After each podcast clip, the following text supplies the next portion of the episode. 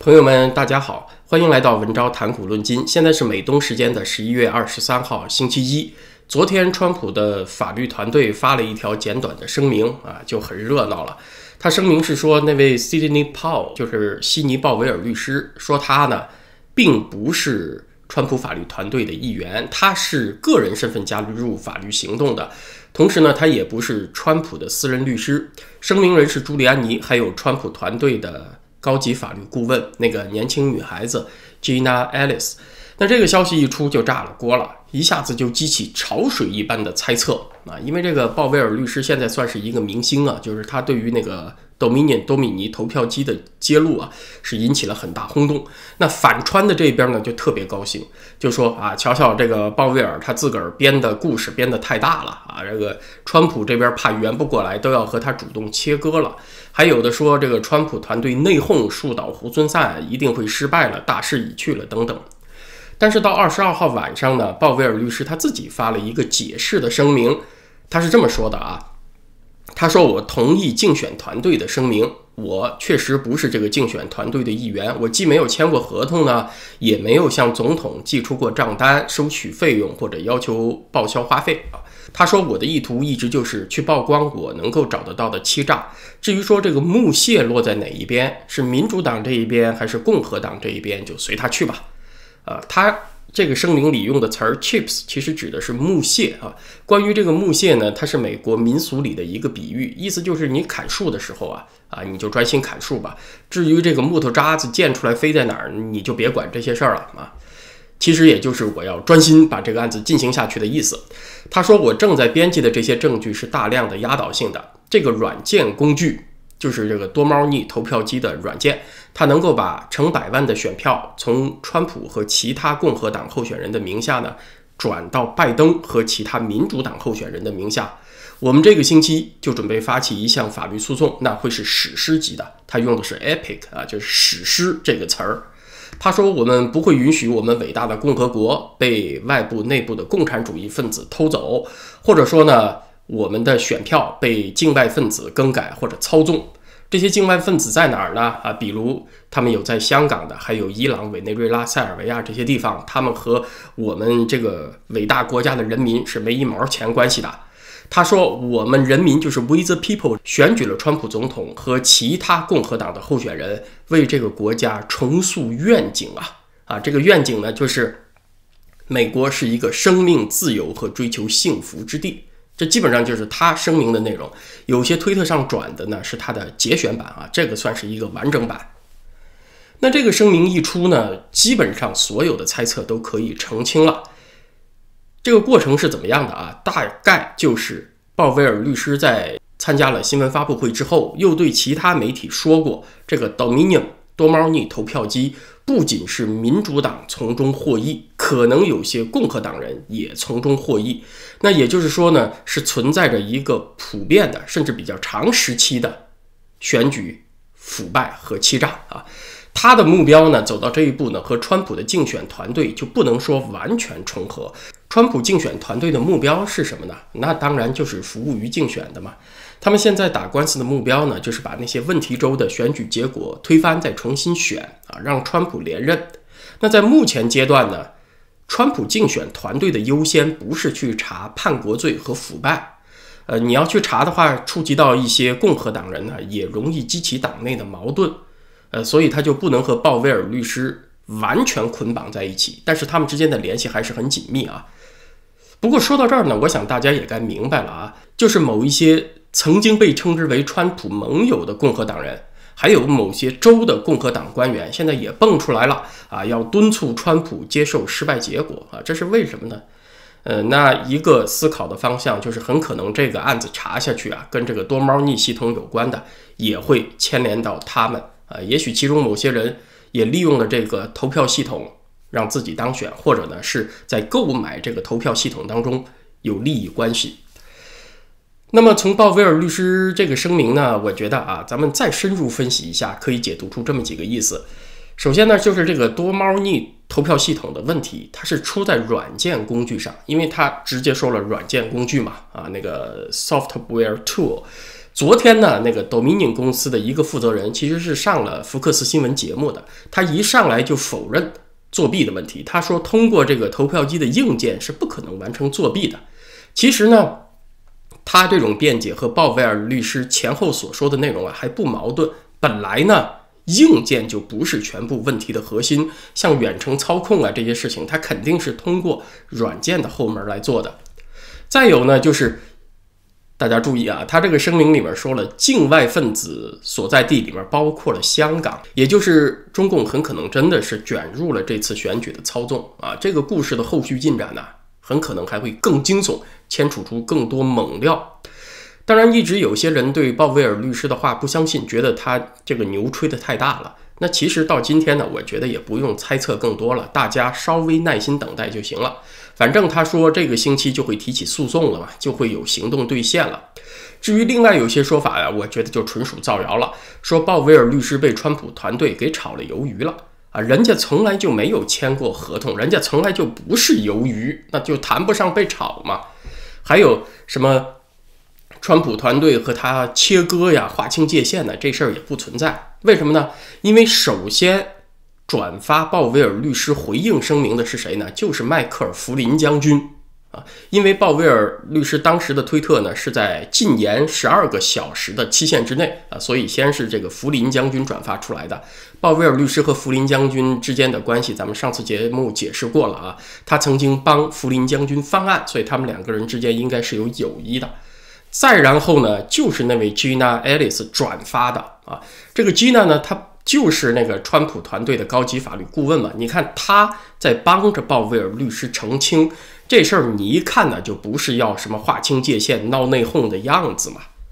呃，除了鲍威尔律师之外，那位林伍德律师其实他也是个人身份加入的，他也不是川普法律团队的正式成员。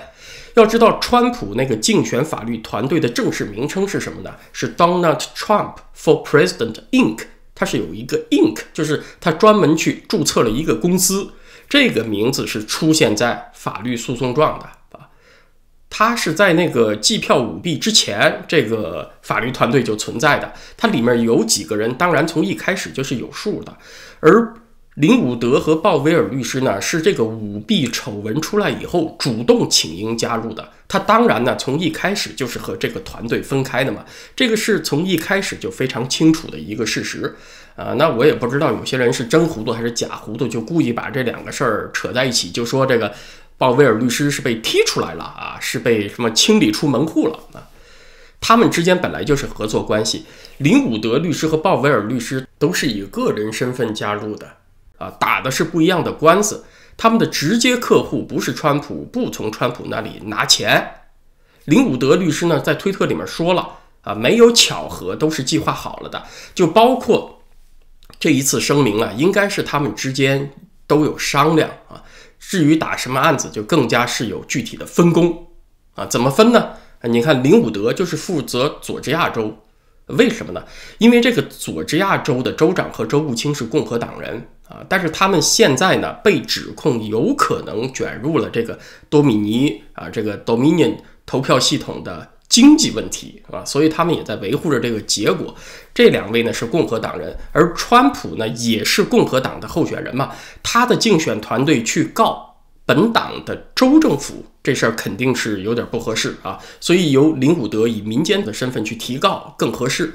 同样呢，鲍威尔律师所调查的多猫腻弊案，他也牵扯到一些地方的共和党人，那他作为川普竞选团队的一个成员也不合适，所以分开来做。这个呢，本来是很好理解的。由此去炒作川普团队的什么内讧啊、互相甩锅呀，这些是歪曲恶意的。那我今天就在想一个问题啊，就是说这个鲍威尔律师啊，咱们就假设他真要吹一个大牛，要挖出一个什么惊天弊案，让自己扬名立万、博取名声。那么造谣的人呢，他是应该尽量避免自己的话受到行动的检验，就要让谣言尽量停留在谣言的阶段，它很难验证。你不要把它变成真的诉讼，因为你一定一旦上法庭的话，就要提供证据，对吧？造谣的人应该避免这一步。可是呢，鲍威尔律师自己就在推动诉讼啊，他就是主动要走向法庭的。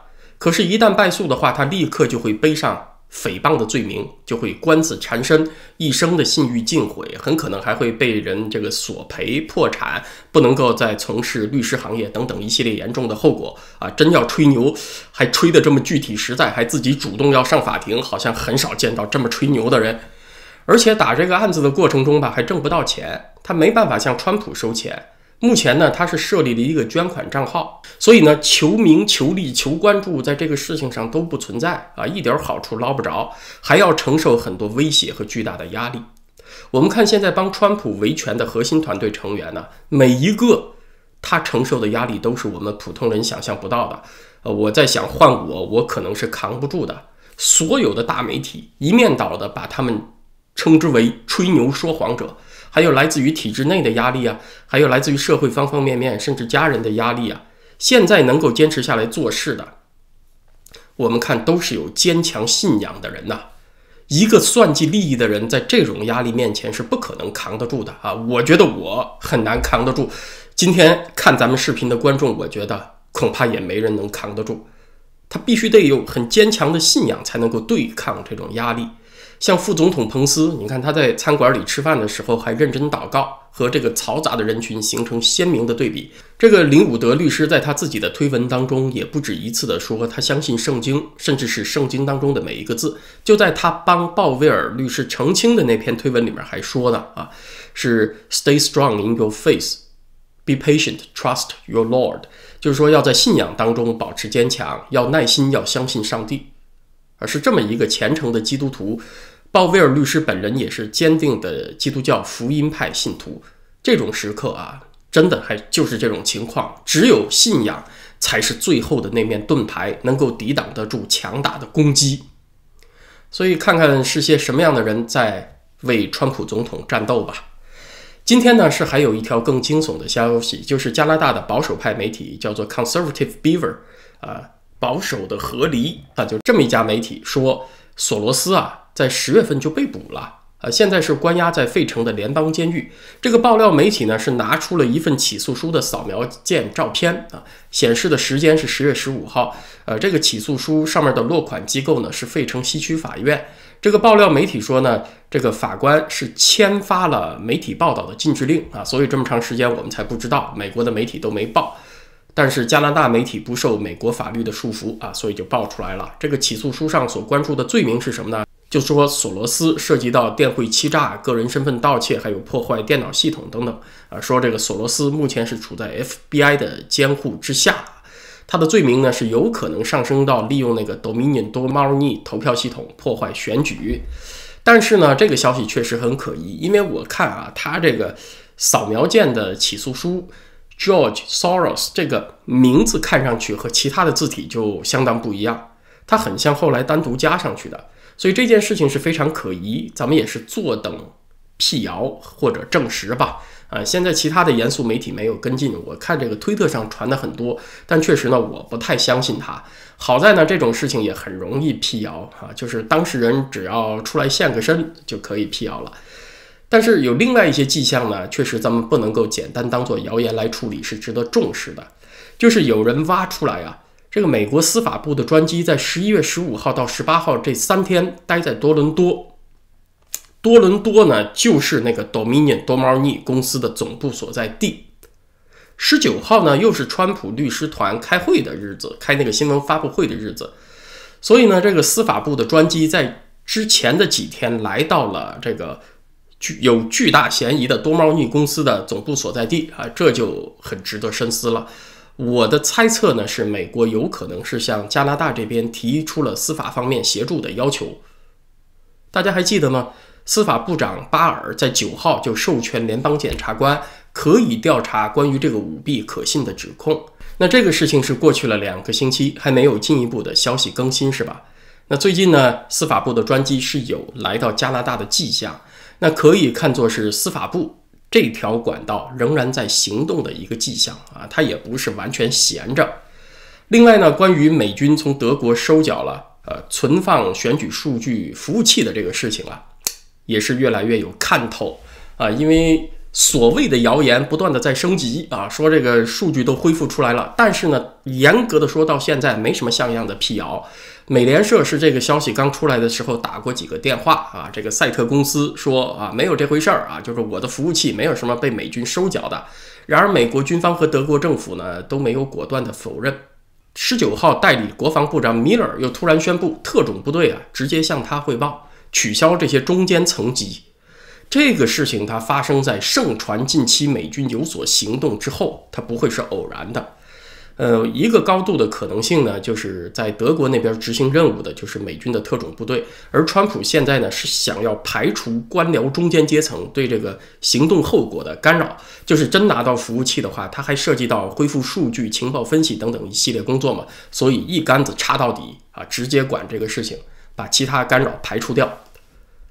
还有一个层面的消息就是最高法院，上个星期五最高法院的大法官们他们的分工。做出了一些调整，就几个摇摆州现在都由保守派的大法官来负责。你像第六区转由卡瓦诺负责，就包括了密西根州；第七区转给刚刚就职的巴雷特大法官负责，就包括了威斯康星州；第五区是不变，继续由阿利托那个阿利托大法官负责，就包括了宾州；第九区呢由索托马约尔大法官负责，就包括了内华达州和亚利桑那州。这是一个自由派的大法官。第十一区呢，由托马斯啊那位黑人大法官，保守派的大法官负责，就包括了佐治亚州。